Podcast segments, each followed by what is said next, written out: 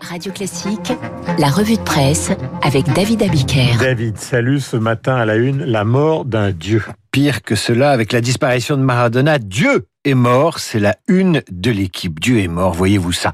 Des hommes et un dieu choisit le Dauphiné. Pour l'Est républicain, c'est la mort d'un dieu. Maradona dans la main de Dieu, titre le républicain Lorrain, et c'est pareil à la une du Parisien aujourd'hui en France.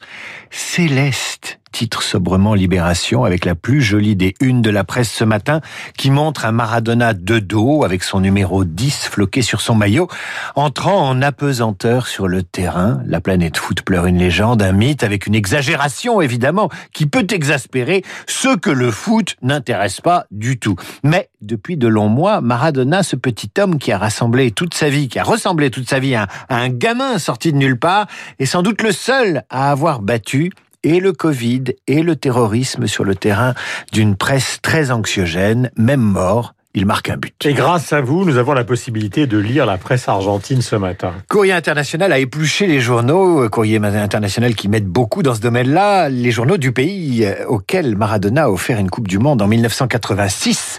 Pour le quotidien Clarín, la mort de Maradona est une gifle émotionnelle nationale, une nouvelle qui marque un avant et un après dans l'histoire mondiale. Le quotidien La Nación explique que Maradona, c'est le capitaine qui manque désormais à la sélection nationale, celui qui sait se faire entendre. Celui qui fait peur aux adversaires, ils ne l'ont pas remplacé.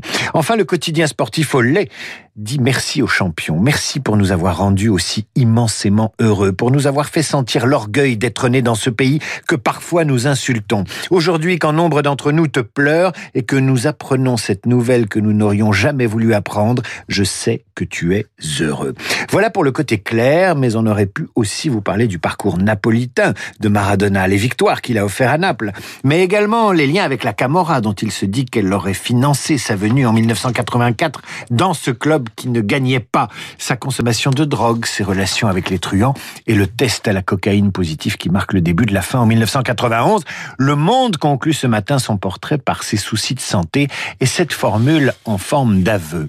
Il est évident que je suis en connexion directe avec le grand barbu. Après le dieu du foot, les supporters de la messe. L'éclair des Pyrénées titre ce matin Religion, combien de fidèles à la messe? Autant dire que la jauge de 30 fidèles ne passe pas. Votre invité vient de vous le dire. Elle est trop grande pour une infinité d'églises désertées par la foi. Elle est ridicule pour celles qui sont encore très fréquentées. Alors ça grogne. Les évêques attendent une jauge réaliste pour la reprise de la messe. Lit-on dans la croix. Le Figaro parle d'une jauge vexatoire de 30 personnes pour les catholiques ou encore ce coup de gueule toujours dans le Figaro de l'archevêque de Paris. Là, ça suffit. Il faut arrêter de nous infantiliser. Jusqu'à présent, nous avons été extrêmement loyaux avec les autorités légitimes. Mais quand on va trop loin, on touche à notre conscience et à notre bon sens. Cela ne va pas passer du du tout. En clair, les déçus du confinement progressif donnent ce matin de la voix. Il n'y a pas que les curés et les évêques. Ce qui fait dire pourtant à Vincent Trémollet de Villers, dans son édito du Figaro, que certes, toutes les causes des uns et des autres sont légitimes et défendables, mais il fait cette observation. Les citoyens sifflent l'État comme un domestique. Et il cite l'écrivain Sylvain Tesson, la société veut être maternée, elle sera paternée. Après Dieu et après les églises, le diable est à la une de l'Obs. Enquête exclusive de l'Obs consacrée à l'affaire Le Squarneck, itinéraire d'un prédateur. Ce prédateur, c'est ce chirurgien de Jean Zac qui, en 30 ans, aurait abusé plus de 300 enfants. Il consignait méthodiquement ses agissements pédophiles dans des carnets intimes. En 2017, une fillette a brisé le silence. À la veille d'un procès pour quatre agressions, l'Obs propose au lecteur un retour sur la trajectoire d'un pervers à l'allure ordinaire. Et c'est l'exploitation de ces journaux intimes tenus depuis 25 ans qui fait, écrit l'Obs, basculer le dossier déjà très épais du chirurgien dans un territoire inconnu des annales judiciaires. Une avalanche de noms, de lieux, de récits d'agressions qui ont défilé sur les écrans des gendarmes depuis la perquisition de 2017. Toute une vie de pédophile à reconstituer année par année, déplacement après déplacement, rendez-vous après rendez-vous, grâce à des fichiers informatiques que tenait le prévenu. Une ligne de temps qui court de 1986 à 2017. On peut y lire ceci. La journée a bien commencé. Quatre attouchements sur quatre enfants, écrit-il le 30 novembre 1986 1996. Son terrain de jeu favori, les cliniques bretonnes où il opère. Tout est consigné soigneusement, les détails les plus crus et ligne par ligne. Le médecin révèle l'identité de 242 victimes, dont deux tiers de fillettes. En face de chaque nom, une phrase obscène. Et ce qui frappe, c'est évidemment le sentiment d'impunité totale. Chaque 3 décembre, jour de son anniversaire, le Squarneck écrit sur son ordinateur je suis pédophile en caractère gras de taille 60. L'Obs raconte le parcours d'un homme marié, discret, rattrapé par la justice en 2005, qui ne le condamne faute d'éléments suffisants qu'à une peine avec sursis.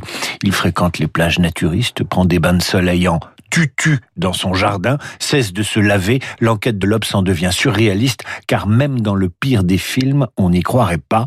Il est arrêté au printemps 2017 après une ultime agression itinéraire d'un prédateur, c'est à dire dans l'Obs cette semaine, accrochez-vous. Terminons un peu plus joyeusement avec la une du Midi Libre. L'Assemblée nationale examine aujourd'hui une proposition de loi du député de l'Hérault Christophe Zé qui entend lutter contre la discrimination en raison de l'accent, car stigmatiser l'accent, c'est grave titre le Midi Libre. Pour le parlementaire, des milliers de personnes ne sont pas recrutées à cause de leur accent. Ça n'a pas empêché Charles Pasqua de faire carrière et Jean Castex de devenir ministre de Premier ministre.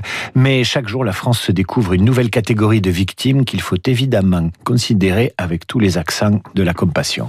Merci David. Il est 8h41. Nous avons rendez-vous avec Bruno de Stabenrath qui publie L'ami impossible aux éditions Gallimard. Il s'agit d'une histoire d'enfance, quasiment une histoire d'adolescence et puis d'une histoire tragique qui le lie à Xavier Dupont de Ligonnès. Ils étaient à l'école ensemble. Bruno était un apprenti acteur euh, avant de passer son bac qui sortait du tournage d'Hôtel de la Plage, un film de Michel Lang.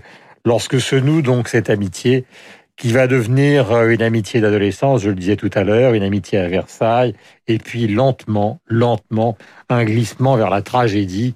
Que raconte donc ce livre, euh, publié dans la magnifique collection et historique en France de les éditions Blanches